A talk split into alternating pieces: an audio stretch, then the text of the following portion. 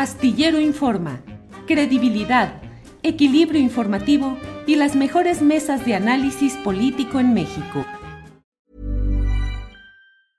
I'm Sandra, and I'm just the professional your small business was looking for. But you didn't hire me because you didn't use LinkedIn jobs. LinkedIn has professionals you can't find anywhere else, including those who aren't actively looking for a new job but might be open to the perfect role, like me. In a given month, over 70% of LinkedIn users don't visit other leading job sites. So if you're not looking on LinkedIn, you'll miss out on great candidates like Sandra. Start hiring professionals like a professional. Post your free job on linkedin.com/people slash people today. Millions of people have lost weight with personalized plans from Noom, like Evan, who can't stand salads and still lost 50 pounds. Salads generally for most people are the easy button, right? For me, that wasn't an option. I never really was a salad guy. That's just not who I am. But Noom worked for me. Get your personalized plan today at Noom.com. Real Noom user compensated to provide their story. In four weeks, the typical Noom user can expect to lose one to two pounds per week. Individual results may vary. Astillero Informa, credibilidad, equilibrio informativo y las mejores mesas de análisis político en México. De la UNAM. Roberto, buenas tardes. Buenas tardes, Julio. Gracias por la invitación. Al contrario, muchas gracias por estar con nosotros. ¿Cuál es la primera postura respecto a este señalamiento de la Fiscalía General de la República? Hay, desde luego, versiones que hablan de una venganza, de un acto excesivo, y hay otras voces que dicen, ¿y por qué no investigar a científicos, no en su carácter de científicos, sino de administradores de fondos públicos, de una manera que la Fiscalía Institucional presume que ha sido irregular y delictiva? ¿Cuál es la primera postura, Roberto? Bueno, coincido en primer lugar con lo que ha sido señalado por el rector de la universidad, el doctor Grau, y en el mismo sentido reiterado por la, por la jefa de gobierno de la ciudad, de que se trata de una acusación desmedida, desproporcionada, y añado que, bueno, pone en, en un grave riesgo a las personas que están siendo imputadas eh, en un tema que debió haberse en su caso y en su momento resuelto por una vía administrativa, desde luego, aquella que es facilitada por las auditorías, la revisión de cuentas, etcétera, y de encontrarse irregularidades, haberlas solventado. Pero llevar esto, y además con la, con la ferocidad con que se está llevando hacia la vía penal, me parece absolutamente desproporcionado. ¿Las hubo, Roberto Rodríguez Gómez, doctor? ¿Las hubo esas irregularidades que pudieron ser subsanadas por la vía administrativa? A mí me parece que no, porque la actuación del foro, los recursos que en su momento recibió y los que ejerció, y de los que hay evidencia suficiente, tanto contable como en términos de los resultados que se consiguieron, estaban en el marco de la legislación vigente en ese momento.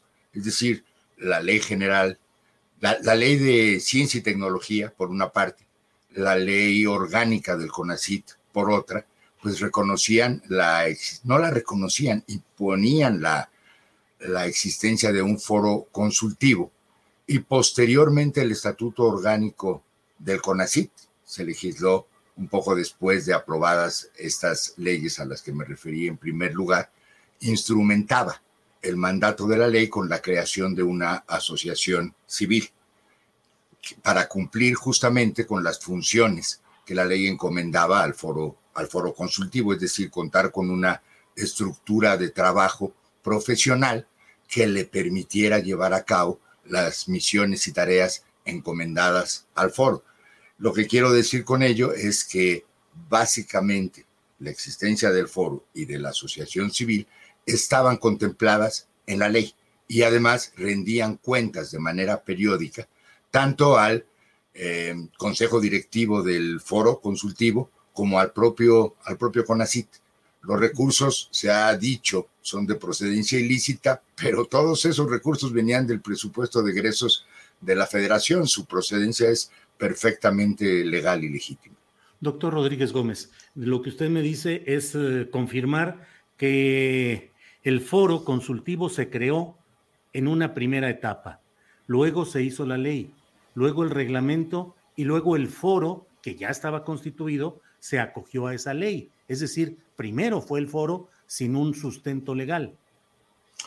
No, tiene sustento legal. El presidente Fox creó una instancia que se llamaba Foro Permanente de, de, Investigación Científica, así se llamaba.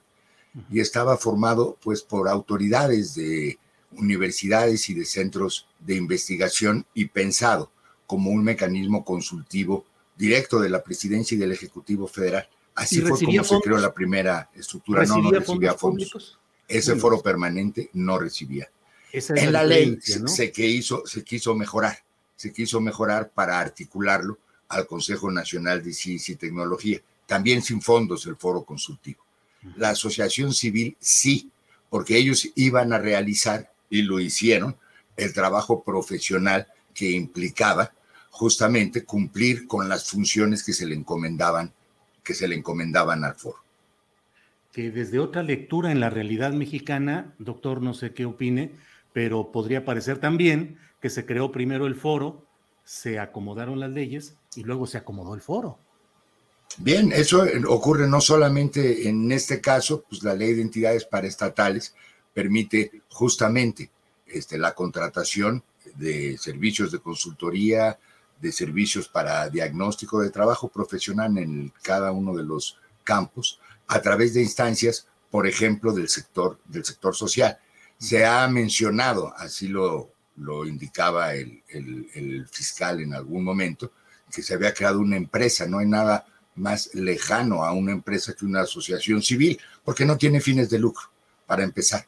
Y en su propia normativa, la de la asociación civil, y también la del estatuto orgánico de CONACIT se impedía y se supervisaba que los recursos no fueran transferidos a, este, a personas, por ejemplo. Sí, Roberto, eh, estamos hablando, ustedes investigador del Instituto de Investigaciones Sociales de la UNAM, y estamos hablando de un asunto jurídico. Con la precisión jurídica del caso, le pregunto, ¿de lo que estamos hablando es de científicos o de servidores públicos? Mire, eh, de ambas cosas, porque varias de las personas que están siendo imputadas son científicos de muy alta reputación. Todos Pero en este caso, ¿el proceso es con ellos como servidores públicos o como, servidores públicos, sin duda alguna? Pues ahí no, no importa mucho la calificación personal del científico, sino su responsabilidad como servidor público, ¿no? Importa y no importa. Es decir, el proceso como tal en su formalidad tiene implicaciones hacia servidores públicos que ejercían funciones públicas legales, por un lado. Pero siendo científicos varios de ellos, y el prestigio de un científico es su principal capital, están, digamos, eh, transgrediendo su honra pública, desde luego, y su calidad este, moral. Y eso es muy importante para quienes nos dedicamos a labores académicas, sin duda. Pero eso se constituye en un privilegio, en un fuero. Cualquier persona tiene derecho a la defensa de su honra pública y hay miles y cientos de miles de personas que están sujetos a procesos parecidos. Así es, y no se está pidiendo, me parece, me parece que no hay ese pronunciamiento de parte de nadie que se les conceda fuero o, o un privilegio de ese, de ese tipo, sino que las cosas sean puestas en su lugar si es un tema administrativo que se desahogue por, ese, por esa vía, se identifiquen responsabilidades si las hubiera y se ejecuten las sanciones administrativas que corresponde si dieran lugar a ellas. Pero la vía penal es muy distinta. La vía penal es muy distinta, sobre todo por la gravedad de las acusaciones iniciales que implican prisión inmediata y prácticamente suspensión de garantías. En el caso de delincuencia organizada, tendrían que llevar su defensa en prisión. Y eso es, en mi opinión, y en la de muchos más, absolutamente desmedido. Eh, eh, doctor, insisto en esto, en preguntarle, ¿no es una, un privilegio o la, la búsqueda de un fuero decir, ya que son personas honorables, con un alto reconocimiento en su profesión, no se les debe de tocar de esta manera en un proceso al que voluntariamente se prestaron como servidores públicos para manejar cientos de millones de pesos del erario. Sí, pero insistiré en ello. Hay dos vías para hacerlo. Una es administrativa. Me parece que es perfectamente legítima si hubiera cualquier suspicacia de que hay una transgresión a los procedimientos. Y otra es, y es muy distinta, la vía penal, solicitar órdenes de aprehensión para el altiplano, por ejemplo, con acusaciones de delincuencia organizada. Pues, por algo la rechazó el juez y la rechazó de inmediato y la rechazó dos veces, diciendo, ni hay pruebas que, digamos, permitieran sustanciar una acusación de este tipo y el expediente está incompleto. Entonces, digamos, para mí deja mucho que desear la actuación de la Fiscalía en su papel de Fiscalía como tal, en este caso y en este proceso. Roberto, ¿qué sigue? ¿Qué va a hacer la comunidad universitaria? Mm, ¿Protestar, hacer comunicados? ¿Se piensa en algún paro, en alguna acción más masiva y más abierta? Hasta ahora me parece que los pronunciamientos individuales y colectivos van en el sentido de rechazar, ¿no? Este, incluso diría de protestar por la actuación de la fiscalía en este caso. Eso es hasta el momento. La cosa puede crecer, puede crecer dependiendo de qué es lo que vaya, de la decisión que tome la propia, la propia fiscalía, es decir, cómo integre el, su tercer intento de, de imputación de delitos y, cómo, y, cuál vaya a ser el proceso que se, que se siga. Sí creo que puede tener un crecimiento esta manifestación de rechazo. Las propias autoridades de CONACYT están buscando, tengo la impresión, de deslindarse del caso. Ellos han dicho, bueno, esta no fue una acusación contra personas, fue una acusación más bien contra un procedimiento que nos pareció irregular. Este, y bueno, esa es la vía en que se debería este, desahogar. Me parece que está colocada en una posición muy complicada la autoridad del CONACIT, porque se está generando un conflicto cuando además ellos tienen pendientes, pendientes de gran importancia, que procesar y resolver en el corto plazo. Eh, Roberto, aunque esto es, bueno, pues una opinión subjetiva la que le pido, pero ¿Operan aquí mecanismos de venganza o de revancha del fiscal general de la República, Alejandro Gers Manero, en el manejo de este expediente? Yo espero que no, no conozco su personalidad, si es una persona que sea vengativa o se tome las cosas de manera personal, como para llegar a estos extremos, pero tampoco encuentro una explicación este, suficiente para explicar digamos, la energía, yo decía la ferocidad y, me hago cargo del adjetivo este, con, que, con que se está llevando a cabo este caso. Pues eh, Roberto, le agradezco mucho a reserva de lo que desea agregar eh, para eh, añadir cualquier cosa que usted desee sobre este tema. Estamos atentos. Le doy las gracias, pero si usted quiere añadir algo, con mucho ¿Cómo no? mire, las universidades, las autónomas y otras instituciones de educación superior lo mismo que los centros de investigación, están sujetas a ejercicios periódicos de auditoría.